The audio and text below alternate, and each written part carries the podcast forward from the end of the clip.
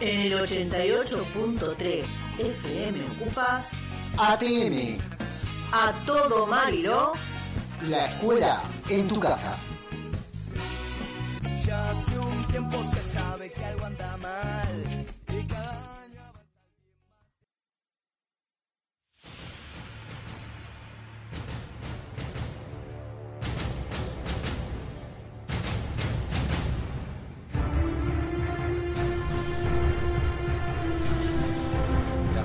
Pesadilla ha llegado. El fin se aproxima. Skynet ha despertado. Y la lista de cierre de trimestres está acá. Es- Buenos días, buenas tardes, buenas ahora que nos escuchan. El profe Herrero acá al habla y acá con mi compañera. Hola, hola, hola, ¿cómo están? Qué manera de arrancar, ¿eh? ¿Cómo estamos hoy? ¿Estamos así? Oh, se viene el T400, el T100, el T2000, el T800 y el T que El té se van a tener leche. que tomar. ¿Cómo les va? Buenos días, buenos días. Arrancamos, pero a full este día. Les doy la bienvenida. Para todos generales, es el último día de entrega. El que no entregó hoy Ya está, murió. Es hora cero. Es hora, chao. Listo, hagan la valija. Era en este momento, en esta humilde acto, decimos, Están al horno con papas. y morrones. Morrón no queda gas. Fecha de entrega, límite de trabajos prácticos. Había que entregar toda la tarea para cerrar el trimestre. Los profes dijimos hasta el 17 tienen tiempo. Y bueno, ¿Y qué día es hoy? ya está. Ya al está. horno, al horno. Al horno con papas.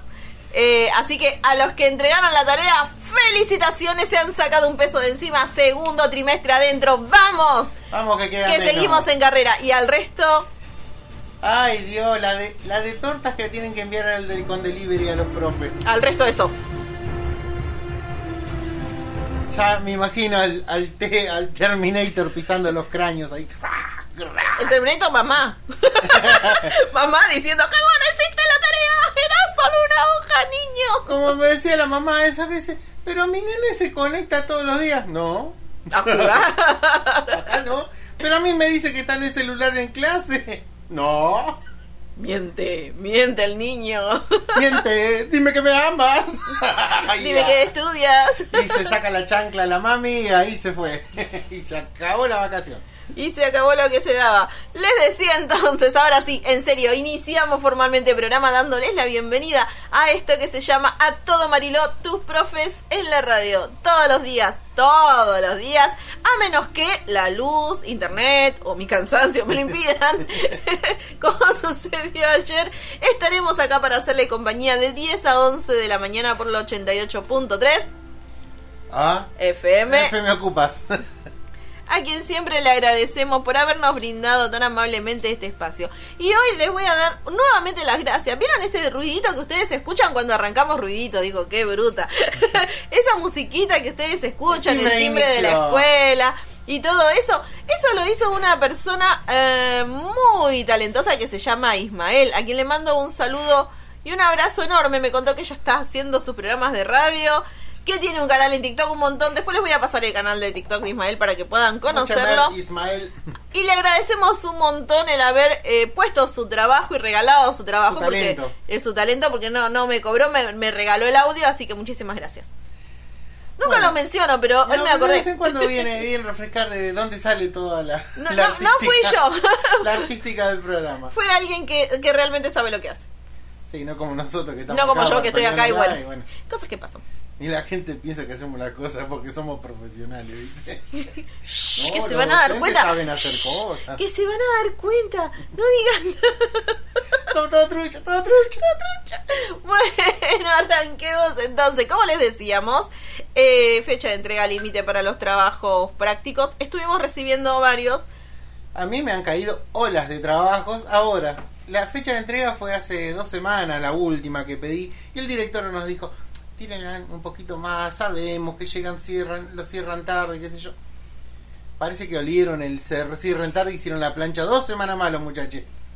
Y ahí estamos. Y, bueno, corrigiendo a nosotros a contrarreloj Hoy- también para Hoy, poder este Cierre. Un paracaidista me dice, profe, ¿me pasan los trabajos? eh, La no. Piquete Juan.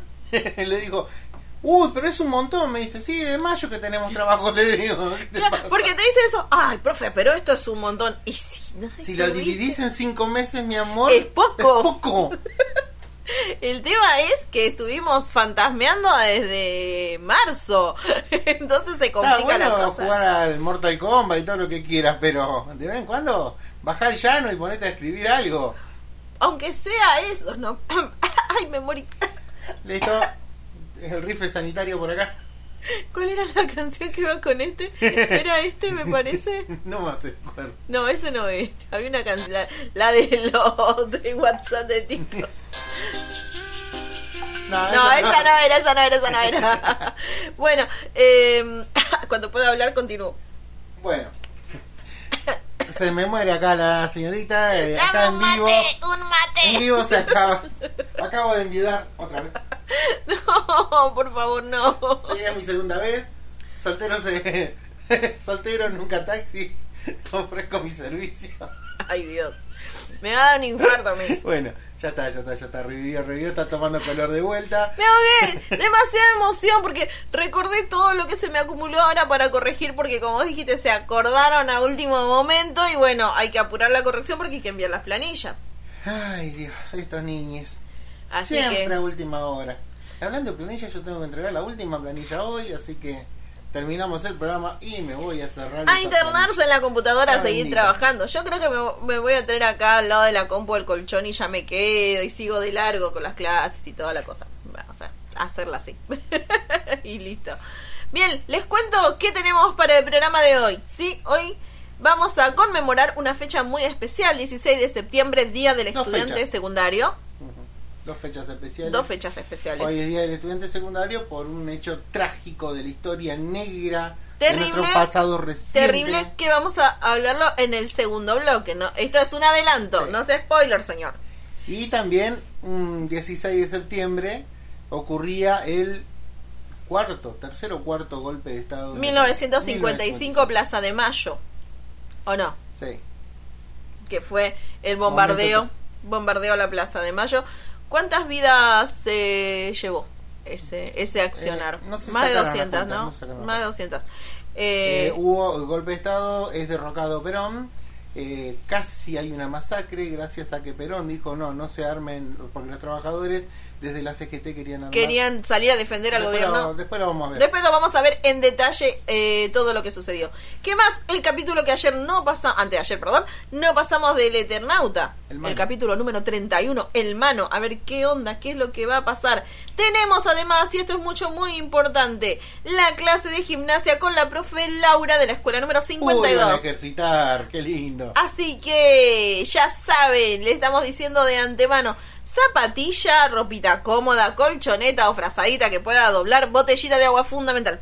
Fundamental, Fundamental eso, la no- botellita de agua y un lugar despejado en la casa, porque tenemos 6 minutos de actividad física.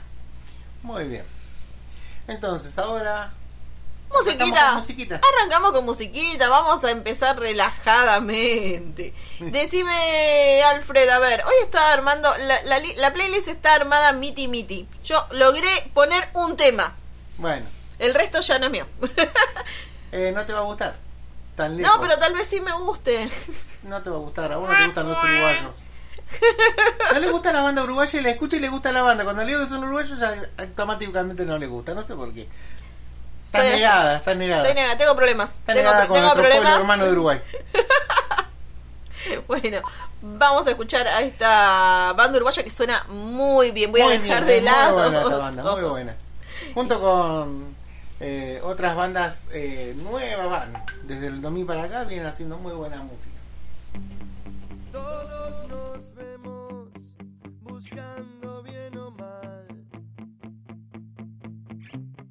una salida en el cielo. Adentro llueve y parece que nunca va a parar.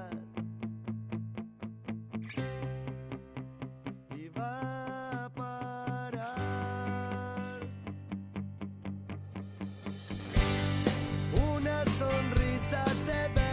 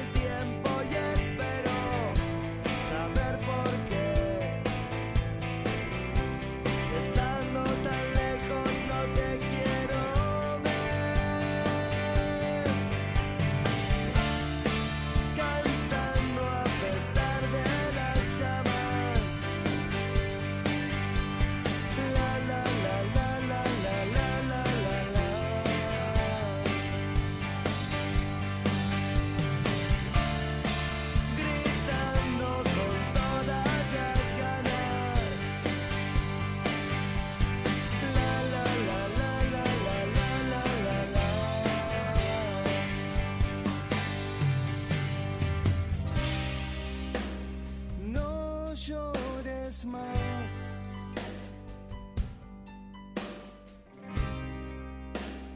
la noche es larga.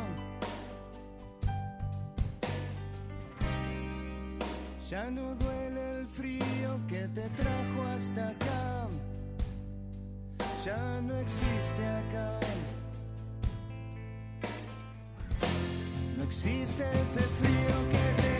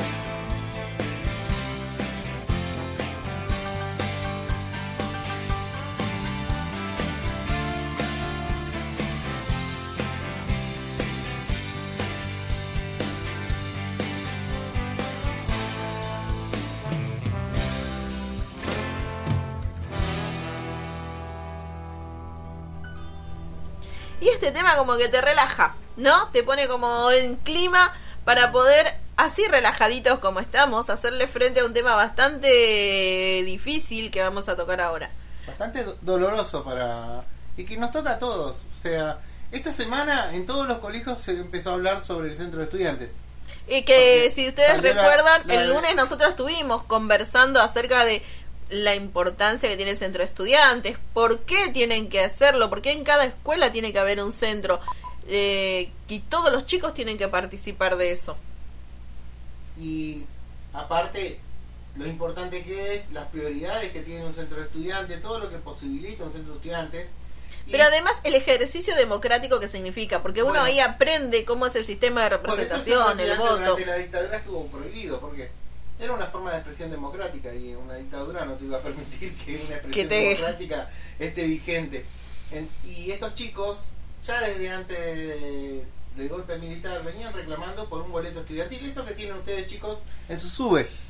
Que ustedes cuando vieron que suben al colectivo y que le cobran 10 centavos o 50 centavos. Veinte y pico de pesos, eh, te Bueno, cobran eso. Pero Bueno, aclarar algo. Eh, hace dos años, María Eugenia Vidal dijo que gracias a ella tenías el boleto estudiantil secundario. No es así. Yo me salía de la- vaina. Me salía de la vaina para responder en ese momento.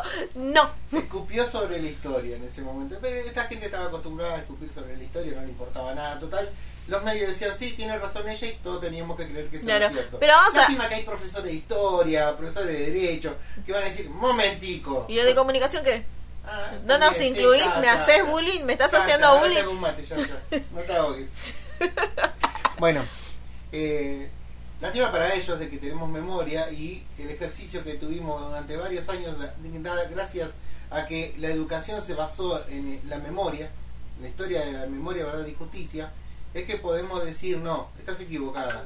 Nuestros compañeros, porque para ese tiempo uno era estudiante de primaria, Sí. yo en mi época, y ellos eran estudiantes de secundaria, estaban reclamando para el boleto estudiantil porque consideraban que viajar de un lado a otro con- era un gasto enorme para la familia y ir a la escuela pública. de toda la- Entonces, la Unión de Centros de Estudiantes, o sea, la UCES, Unión de Centros de Estudiantes, la, sí, UCES, Unión de UCES. Centro de Estudiantes. estudiantes, eh, empezó a organizar marchas y pedidos frente En a La las Plata. municipalidades a La Plata para reclamar este boleto. Bueno, le torcen el brazo a María Estela Martínez Perón, luego que muere Juan Domingo Perón, y firma ella el acuerdo del boleto estudiantil.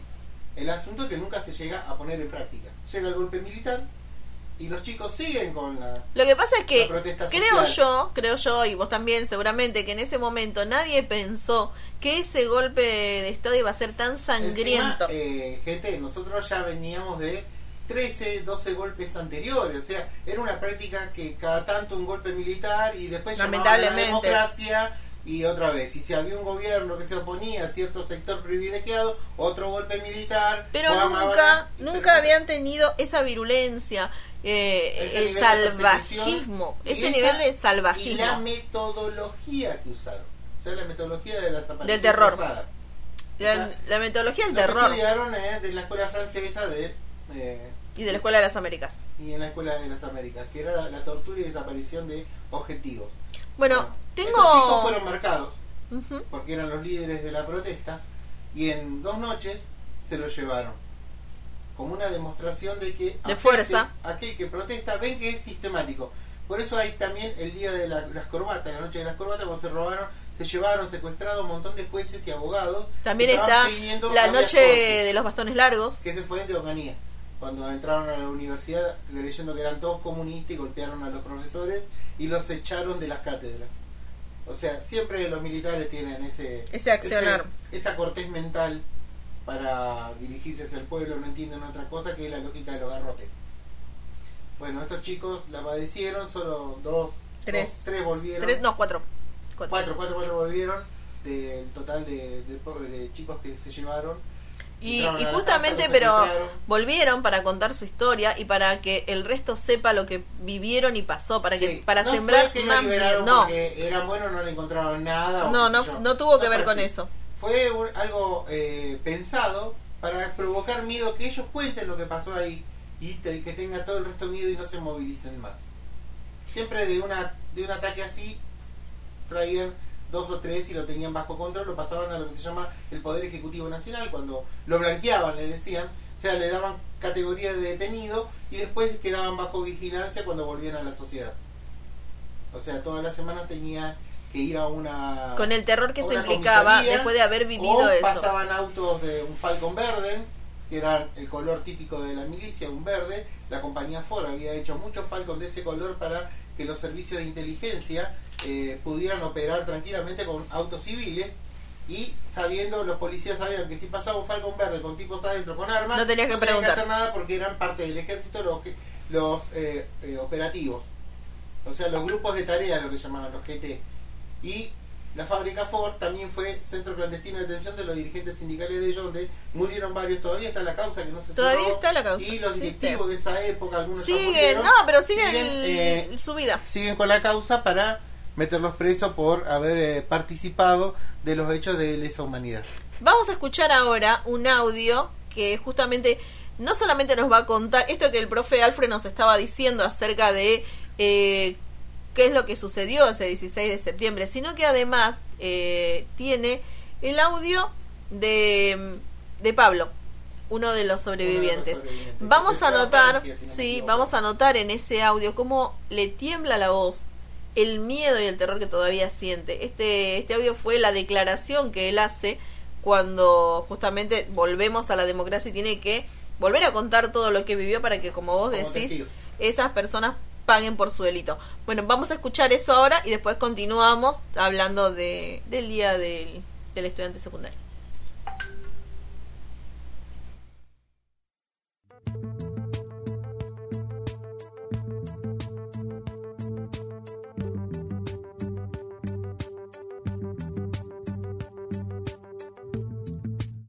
El 16 de septiembre se celebra el Día de los Derechos de los Estudiantes Secundarios en conmemoración de los hechos acaecidos en esta fecha, donde miembros del aparato represivo dictatorial secuestraron a jóvenes estudiantes de escuelas secundarias.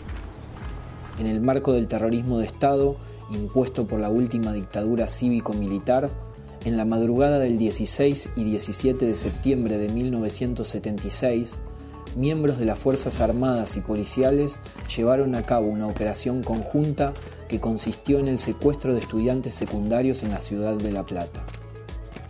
Estos jóvenes formaban parte de la Unión de Estudiantes Secundarios y tenían una militancia activa por la transformación del país por una sociedad más justa e igualitaria. En ese contexto, también luchaban por los derechos de los estudiantes, cuya principal conquista fue lograr un boleto preferencial a bajo costo para los estudiantes de escuelas secundarias, lo que se conoció como el boleto estudiantil. Luego del secuestro, los jóvenes fueron alojados en un centro clandestino de detención, donde fueron sometidos a torturas y todo tipo de tormentos, según consta en el testimonio de cuatro compañeros que también fueron secuestrados durante esos días y que fueron liberados meses después. Los jóvenes estudiantes secuestrados son Daniel Alberto Racero, Horacio Ángel Húngaro, Francisco López Muntaner, María Claudia Falcone, Claudio de Hacha y María Clara Ciocchini, que hasta el día de hoy continúan desaparecidos. El hecho fue conocido y tuvo resonancia pública a partir del juicio a las juntas militares en el año 1985, cuando uno de los sobrevivientes, Pablo Díaz, narró la historia ante la justicia. del boleto escolar secundario, de qué es lo que nos había acusado a cada uno, de qué es lo que nos habían preguntado. Este, nosotros estábamos vendados, atados así el- los primeros días.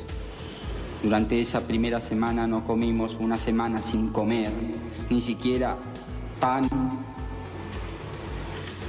nos dieron esa semana. Más tarde saldría un libro y una película contando la historia. Los acontecimientos conocidos hoy con el nombre de la Noche de los Lápices recuerdan a esos jóvenes y el derecho de todos los estudiantes a participar por una sociedad más justa.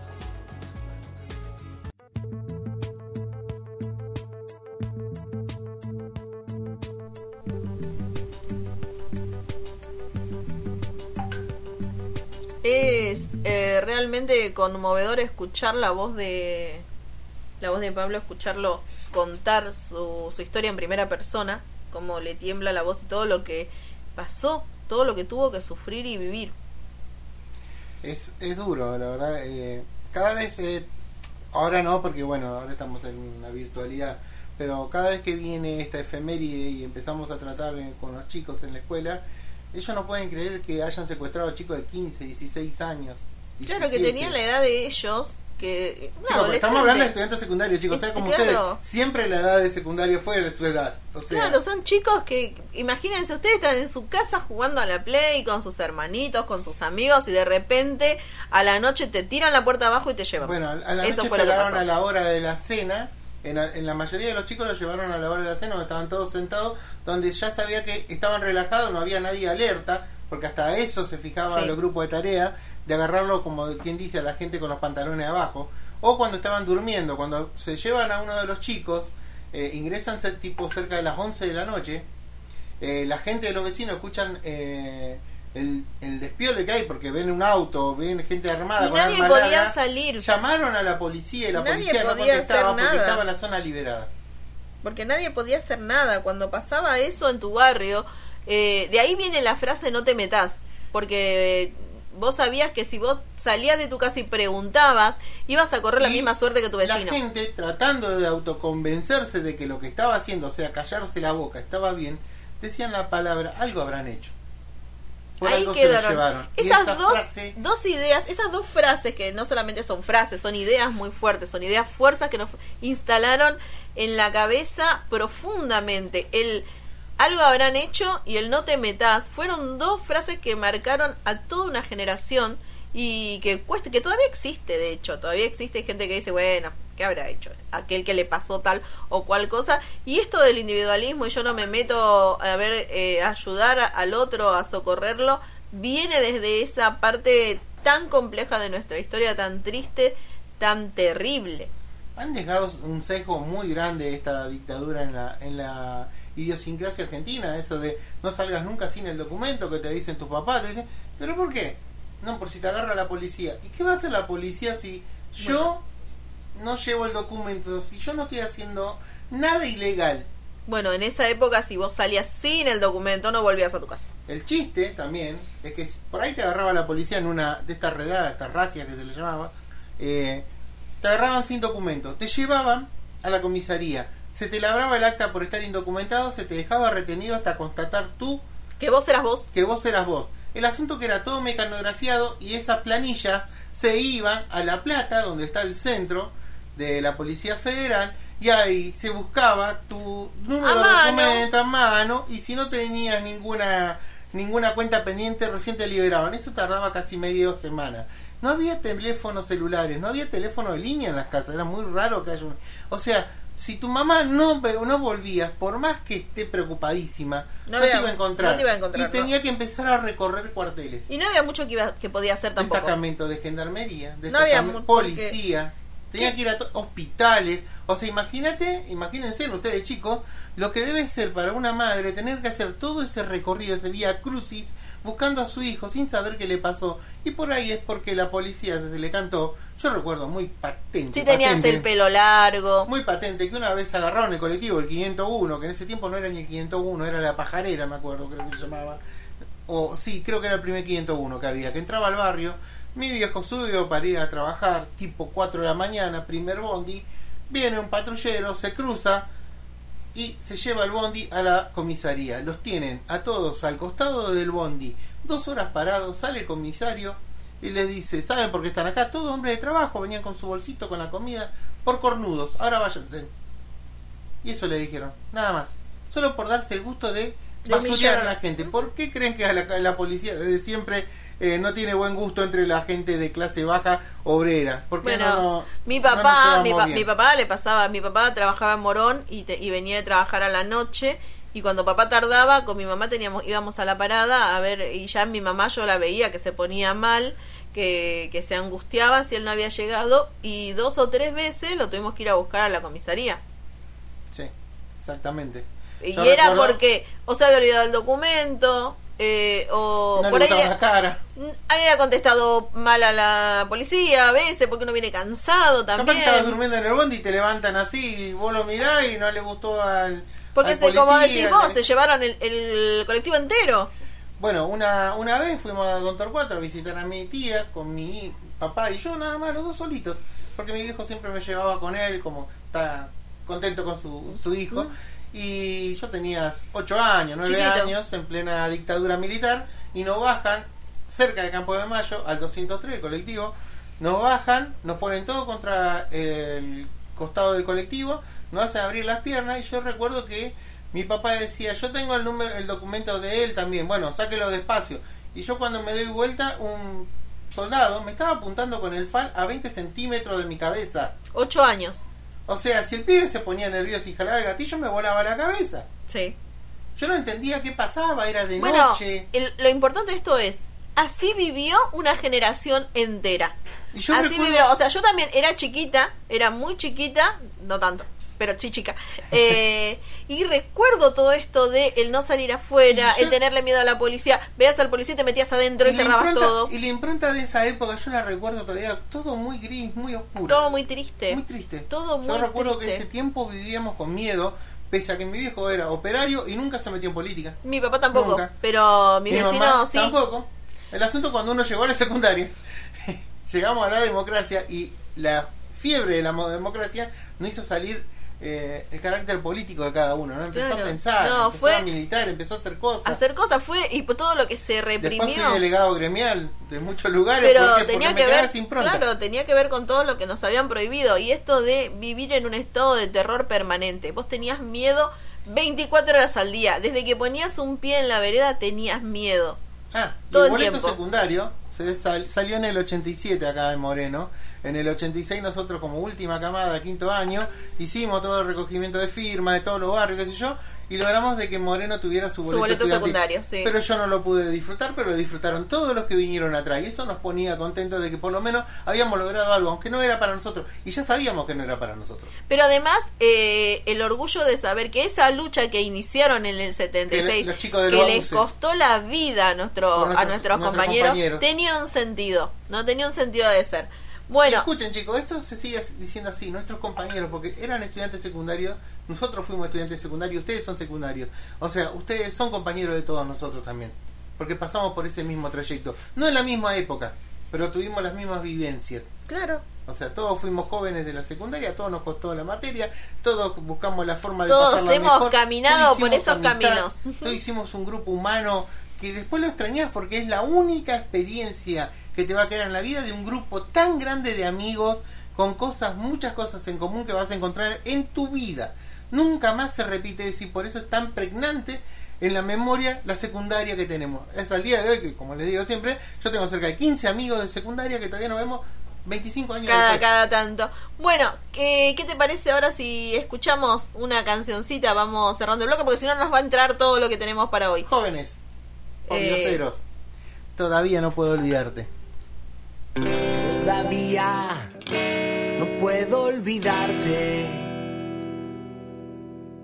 Todavía no te puedo olvidar.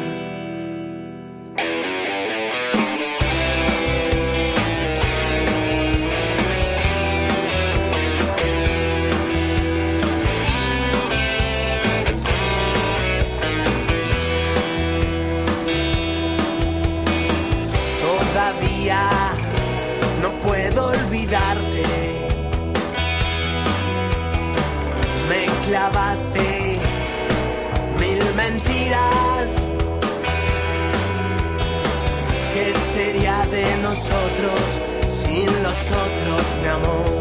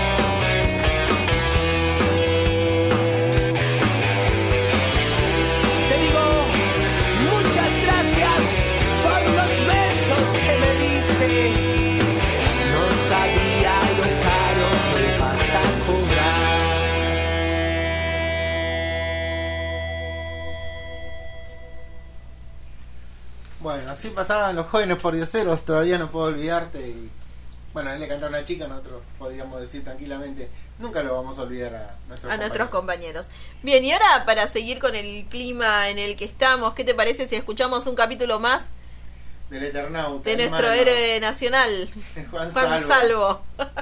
Ahora están adentro de un subte, encerrados en un túnel del subte, y un mano que está preparando todo para capturarlos. A ver qué pasa.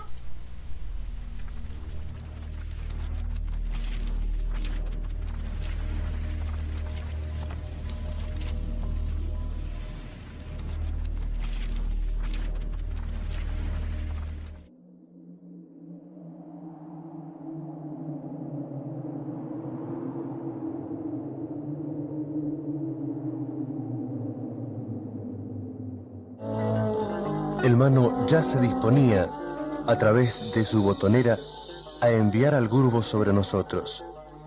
No teníamos escapatoria. Ya no tienen esperanza, humanos. Pueden elegir o ser hombres robots o ser muertos por el bulbo. Matarnos todas las veces que quieras, pero nunca vamos a ser hombres robot. Como ustedes quieran. Yo, si fuera ustedes, La increíble mano empezó a deslizarse sobre el teclado. Nuestra suerte estaba echada. Un momento, no empieces todavía. ¿Qué decís, Faba? ¿Estás loco? ¿No querrás transformarte en hombre robot? Déjame a mí, Juan. Todavía tenemos una esperanza. Escuchame, hermano. ¿Vos sabés lo que le pasó a tu compañero? El que dirigió el ataque anterior. claro que lo sé. Terminó con todo lo que tenía que hacer y lo mandaron a otro lugar. Te engañaron, mano. Tu compañero está muerto. Estás mintiendo, hombre. Es imposible que seres atrasados como ustedes pueda con alguno de nosotros. Créelo o no, pero tu compañero está muerto. Y te voy a dar una prueba. Murió silbando. Silbando. Sí, y mi compañero te puede decir lo que silbaba. Dale, Juan. Sí, dale, dale. sí, sí, sí.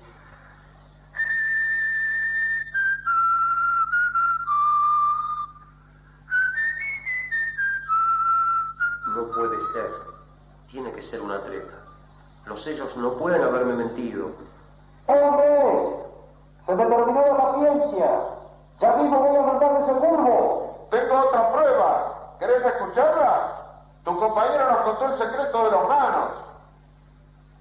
¿Qué secreto? Vos sabés bien de lo que te estoy hablando. Sabemos por qué los sellos manejan a los manos. Sabemos lo de la glándula del terror. No. Sí, mano. Sabemos que al más mínimo temor hace que esa glándula los mate. Por eso ustedes los obedecen a ellos. ¡Basta! Una tan infantil no nos va a salvar. Déjame terminar. Ojalá vos mueras igual que tus compañeros. Cuando supo que estaba perdido murió plácidamente, acordándose de las cosas lindas de todo el universo, inclusive la Tierra. Basta de mentiras, hombre. Los hombres no pueden con nosotros. Los humanos somos demasiado superiores. Y es más, cuando ustedes están muriendo, la piel toma un color como de ceniza. Se empieza a soltar. ¡Basta! No sigas. Está bien. Ya siento como mi glándula me está matando. Me ganaste. Ya no tengo esperanza. Sentí ganas de abrazar a Alfaba. Solo con la fuerza de su inteligencia había conseguido salvarnos de una muerte segura. El mano había comenzado a morir. Salimos de atrás del vagón y nos acercamos al ser que se moría. Aunque parezca mentira, me deprimía ver la muerte de un mano. Después de todo, aquellos seres eran esclavos, esclavos de la peor especie, esclavos del terror, seres sensibles dominados por los ellos a través del terror, seres amantes de lo bello y la naturaleza convertidos en monstruos por sus amos.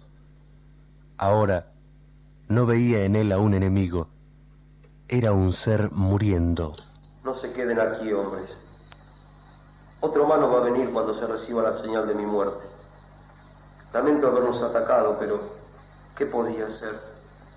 Desobedecer una orden para nosotros equivale a sentir miedo y morir. Váyanse tranquilos, amigos. Mientras nadie toque el teclado, ni los burgos ni los hombres robots los van a atacar. Lo único que me da pena es morir aquí, en un túnel, sin ver siquiera las estrellas. Con Favali nos miramos. Alcé al mano y lo llevé con nosotros, escaleras arriba. Moriría como lo merecía un ser libre, mirando al cielo.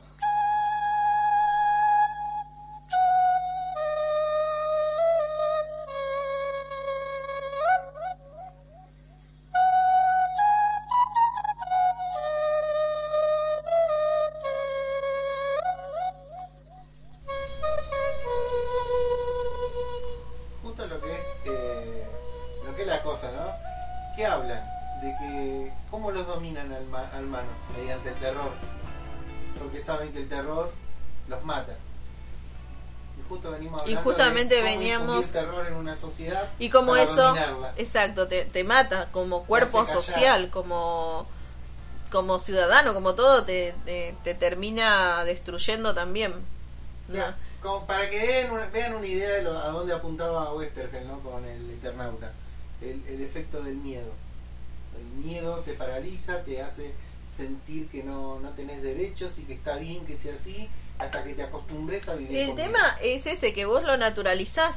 Entonces cuando lo naturalizás y pasa a ser parte de tu vida cotidiana, te acostumbraste a vivir así. Que fue lo que nos pasó durante toda esa época. Estuvimos muchísimos, muchos años. Campeonatos de fútbol, había programa de radio, había programa de televisión, los almuerzos de Mirta Legrand, Que Susana Jiménez, Sus, Mirta. Legrand que sentó en su mesa a Videla sabiendo lo que estaba pasando y lo que había hecho porque no era que lo ignoraba.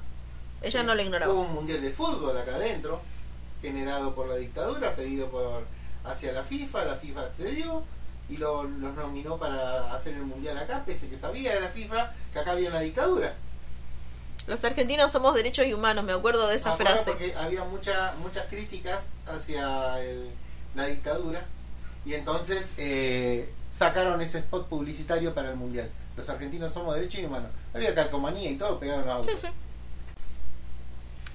Siguiendo con nuestra línea histórica, porque vamos a continuar este en este día, de, esta, esta fecha, 16, de eh, mucha memoria. 17, 16, 17 de septiembre, de mucha memoria porque pasaron cosas que nos, nos marcaron como sociedad. Entonces no uno no puede dejarlas o pasarlas por alto.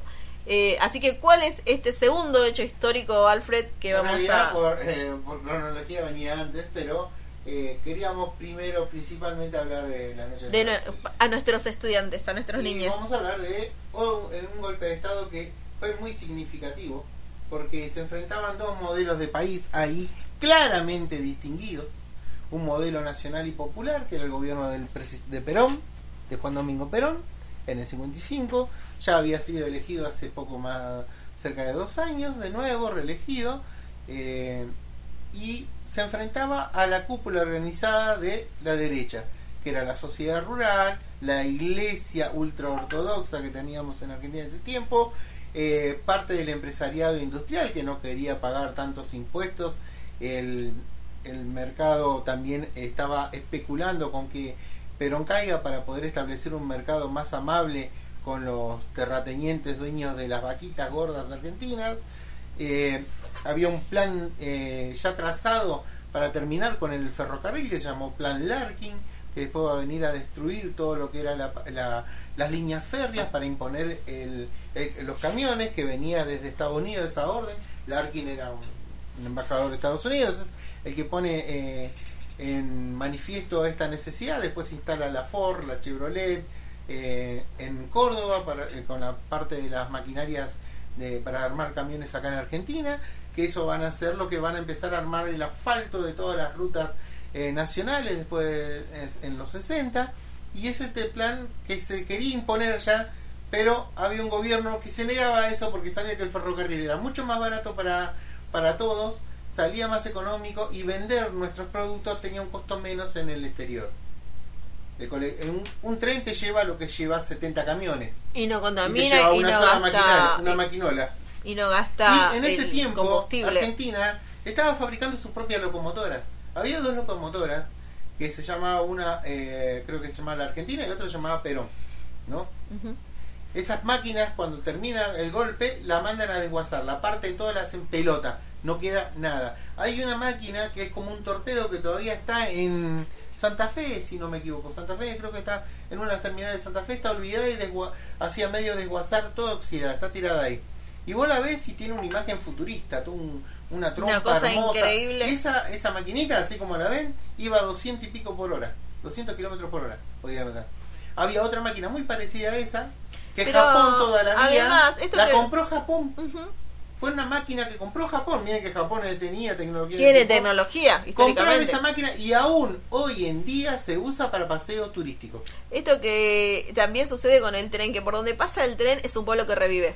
¿O Cada no? vez que paraba, por ejemplo, nosotros que íbamos a Santiago del Estero todos los veranos con mi papá, porque mis hijos son de allá. Yo iba al Cada norte vez en que parábamos en, en Telares, que parábamos en Herrera, parábamos eh, para, en Córdoba, ya cuando íbamos llegando, paraba media hora para cargar gente, vaciar. En Catamarca, yo. Y venían todos los vendedores y, y eso vendían todos sus productos artesanales, que un poncho, un sombrero, comida, todo te vendían. todo te vendían. Porque el tren, cuando llegaba el tren a un pueblo, le daba vida. Y se aparte activaba ese el comercio. Y después venía el de carga. El de carga también. Los productores agrícolas cargaban todo en esos, en esos grandes vagones, en esos, en esos hilos, llevaban su grano al puerto y del puerto se iba, y así conectaban toda la República Argentina. ¿Qué pasó? Llegó esta libertadora y vino a desguazar todo eso Todo que había ese- hecho ese trabajo. el gobierno peronista en ese tiempo. Vamos a escuchar, ¿te parece? Un audio, ¿no? Donde cuenta eh, qué fue exactamente lo que pasó ese 16 de septiembre de 1955. Vamos. 16 de septiembre. Con el apoyo de los Estados Unidos, Gran Bretaña promueve y financia un nuevo golpe contra el gobierno constitucional. Los cabecillas del golpe, generales Lonardi, Aramburu y el contraalmirante Rojas, denominarán a la traición Revolución Libertadora. Durante los primeros días, la superioridad de las tropas leales del ejército comprometía seriamente el resultado del golpe. Frente a esos acontecimientos, el día 19, Rojas ordenó al crucero 9 de julio, que se hallaba apostado a 9.000 metros de distancia de las costas de Mar del Plata, abrir fuego sobre las refinerías de petróleo de esa ciudad. La Marina había sido reabastecida secretamente por barcos ingleses. Eran las 7 de la mañana. La población vio con espanto las llamaradas que se elevaban a más de 30 metros y la densa humareda que cubría la ciudad. El bombardeo se prolongó hasta las 12 del mediodía. Los muertos se contaron por cientos. Acto seguido, Rojas intimó al presidente de la Nación a presentar la renuncia. Caso contrario, amenazó, procederemos a bombardear las refinerías petroleras de La Plata y Dock Sud. La CGT solicitó armar a sus millones de afiliados para unirse a las tropas leales en defensa del gobierno, a lo que Perón se negó. Sabía que los criminales cumplirían la amenaza de continuar con la destrucción y la masacre de civiles. Ante esa certeza, ordenó al ministro de Ejército, general Franklin Lucero, transmitir por radio una proclama en la que ofrecía su renuncia.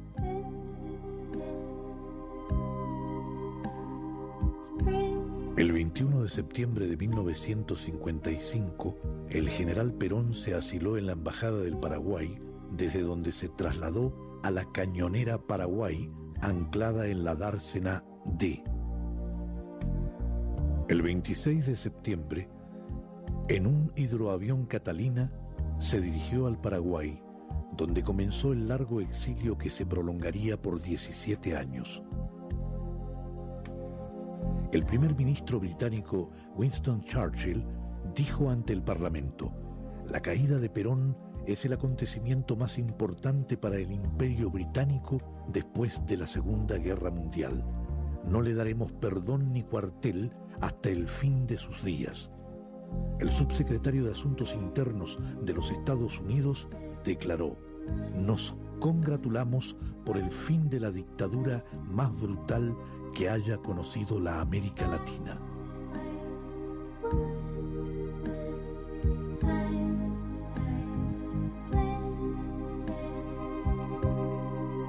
El peronismo había caído.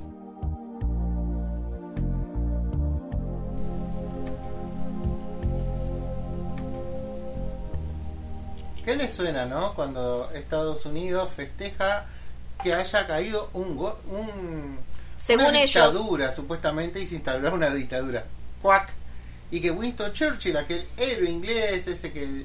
Que citan algunos presidentes. Citan algunos presidentes. Expresidentes. Ya- Churchill ya había dicho, antes del derrocamiento de Perón, había dicho que Argentina era un peligro para las aspiraciones inglesas dentro del continente, porque se estaba industrializando y no había que dejar que se industrialice, porque era iba a ser una competencia directa con sus productos. Y por eso instaba a que se derroque un gobierno que iba que promovía la industrialización. Es así que después Isaac Rojas, Leonardi y, y todos los demás que vinieron después eh, buscaron que la industrialización cesara. Y Después, lo lograron, de hecho. Lo lograron de hecho porque retrocedimos ¿Y cómo cuesta años. aún hoy, año 2020, todavía cuesta comprender Un que paquete de fábricas es por ahí? en paquete de empresas eh, fabriles, nosotros, en el promedio que tenemos que tener como país para de- declararnos una potencia industrializadora, Soberanos. estábamos Sí. cerca de 50 años atrasados ya. Habíamos en el 2014-2015 habíamos avanzado unos 20 años, estábamos más o menos como promedio de lo que Como que llegando, tener ¿no? Como llegando a los la meta. 80, 90. Ahora retrocedimos, en cuatro años retrocedimos. Se cerraron 25.000 muchísimas- fábricas. se muchísimas cerraron. fábricas, es O sea, imagínense que son 25.000 empresas que producían cosas que, Que ya- podían competir o hacer una industria Pero más fundamentalmente generaban trabajo. Generaban mucho trabajo porque son pymes. Y Las además, generan trabajo. trabajo. especializado, o sea, chicos de técnica que salían, este, porque y ya volvieron. iban a armar motores, ya iban a armar eh, tornos, ya iban a armar circuitos eléctricos, ya iban a hacer un montón de cosas. Y se necesitaban mucho. Eh, yo me acuerdo que para el 2012-2013 se tomó un promedio que se necesitaban cerca de 4.000 ingenieros o algo De así. hecho, recuerdo por, que se estaban, por año. se estaban de dando becas, becas especiales para todos los estudiantes de ingeniería, porque faltaban ingenieros, había tanta demanda, entonces había becas Con especiales. fábricas que abrieron. Claro, eran becas especiales para aquellos estudiantes que estuvieran iniciándose eh, en ingeniería y para que estuvieran promediando No la soy carrera. hincha de Mastellones, o sea, no soy hincha de la Serenísima. Pero la Serenísima tenía un faltante muy grande de ingeniero lechero. Sí. ¿Y qué hizo? Hizo un, con un acuerdo con la Universidad de Luján sacar la ingeniería láctea. O sea, un Entonces, cada uno que se estaba por graduar, el último año hacía las prácticas dentro de la Serenísima y después se quedaba a trabajar ahí. ¿Por qué? Porque faltaban ingenieros. ¿Por qué? Porque había crecido el país muchísimo. Bueno, ahora todos esos ingenieros están sin trabajo, quizás están manejando un Uber. ¿Por qué? Porque se destruyó la industria. Porque cambió el modelo de país, lo que hablamos siempre que cuando hay un político uno tiene que pensar y escuchar a ver ¿Qué qué- cuál es el propone? modelo de país que te propone. Bueno, Si te propone felicidad y lobito nomás, no es por ahí. no, por ahí. Si Bueno, alguno te habla de industria, ahí vamos. bien, entonces, antes que se nos termine el programa, porque se nos pasó volando, eran muchas cosas para hoy y tan solo Ay, tenemos una hora. Yo no me puse la calza. Changos, maldición. bueno, arrancamos entonces con la clase de gimnasia de la profe Laura. ¿Sí? Vamos a iniciar ahora. Estén listos, preparados. Bien, tomen agua. Ya. Hola, soy la profe Laura de Educación Física. Les mando un saludo, espero que anden todos bien y vamos a comenzar con la clase de hoy con ejercicios de calentamiento y movilidad articular. eh, comenzamos con rotación de tobillos, con el pie en punta, se rota la articulación hacia la izquierda y hacia la derecha. Lo ideal es hacer este desplazamiento durante 30 segundos aproximadamente para cada lado. Seguimos con movimiento de rodillas, con los pies y las rodillas juntas, levemente flexionadas, se hará un movimiento de adelante hacia atrás, que lo podemos acompañar para que sea más cómodo apoyando las manos en los muslos o en las rodillas y repetir este movimiento varias veces.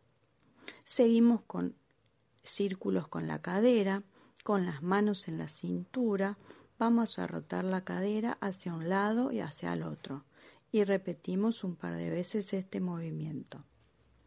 Seguimos con elevación de brazos.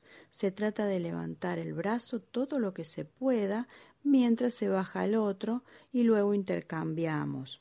También lo repetimos un par de veces.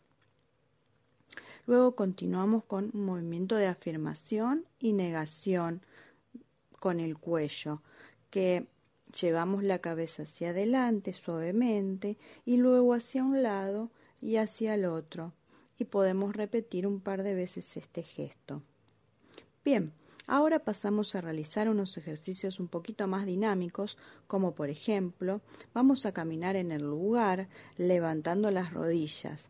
Si tenemos espacio, podemos desplazarnos y si no lo hacemos en el lugar. A este movimiento le podemos agregar movimientos de los brazos hacia arriba, hacia abajo o adelante y atrás. También podemos continuar con talones a la cola, trotar en el lugar o con desplazamiento si ustedes pueden. Muy bien, ahora estamos listos como para empezar con la serie de ejercicios. Vamos a comenzar ahora con elevación de pierna lateral. Colocamos las manos en la cintura, una pierna va a ser la de apoyo que permanecerá en el lugar semiflexionada y la otra va a ser elevaciones al lateral, o sea que va a subir y bajar en posición extendida, recta, y va a repetir este movimiento ocho veces sin que toque el piso cuando baja y sube la pierna. Comenzamos a contar 1, 2, 3, 4, 5, 6, 7, 8. Muy bien. Ahora cambiamos de pierna y repetimos ocho veces los ejercicios. 1, 2, 3, 4, 5, 6, 7, 8. Muy bien, pasamos al segundo ejercicio. Vamos a realizar flexiones de brazo contra la pared. Y el ejercicio consiste en colocarnos enfrentados a una pared en posición de pie, manteniendo la postura, los brazos separados un ancho de hombros, apoyamos las manos y realizamos una flexión y extensión de brazos. Lo vamos a hacer ocho veces o las que puedan. Comenzamos a contar. Uno, dos, tres, cuatro, cinco, seis, siete, ocho. Muy bien. Pasamos al tercer ejercicio. Es un ejercicio de zancada o estocada hacia adelante. Partimos de la posición de pie, ligeramente separados, con las manos en la cintura y vamos a dar un paso hacia adelante, manteniendo la espalda recta, bajando la cadera y marcando un ángulo de 90 grados a la altura de la rodilla. Y luego volvemos a la posición inicial. Es un ejercicio donde eh, recuerden que tienen que mantener el equilibrio. Así que vamos a ir alternando, hacemos con una y otra pierna. Comenzamos a contar. 1, 2, 3, 4, 5, 6, 7, 8. Muy bien. Pasamos al cuarto y último ejercicio de este circuito. Piernas semiflexionadas y separadas un ancho de hombros. brazos al costado del cuerpo, abdomen contraído y el ejercicio consiste en ir de lado a lado intentando tocar el tobillo con las manos, siempre manteniendo la postura. Comenzamos a contar. Uno, dos, tres, cuatro, cinco, seis, siete, ocho. Muy bien. Bueno, mientras tanto les menciono algunos hábitos que son importantes y saludables, como por ejemplo hidratarse correctamente, descansar 8 horas diarias, caminar diariamente si se puede 30 minutos y elegir a lo largo del día, de tu día o de una semana, una actividad física que te guste y te haga sentir bien. Bueno, les mando un saludo, hasta la próxima clase.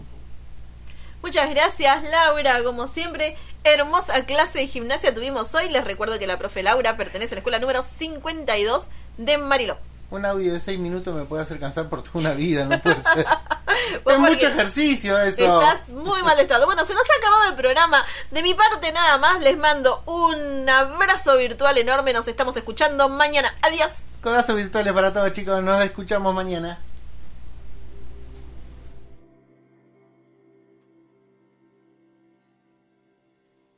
No me gusta herir a quien amo, no me gusta traer el pasado aquí al presente, no me gusta sentirme ausente cuando tú vives a mi lado.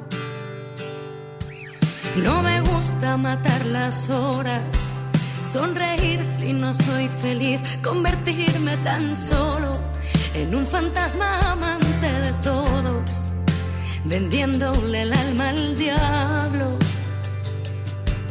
No me gusta vivir así, así, así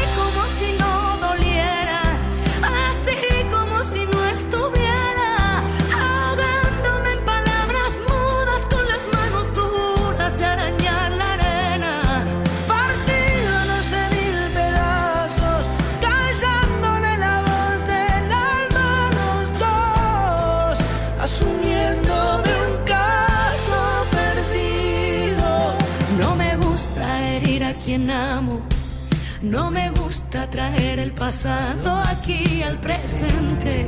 No me gusta sentirme ausente cuando tú vives a mi lado.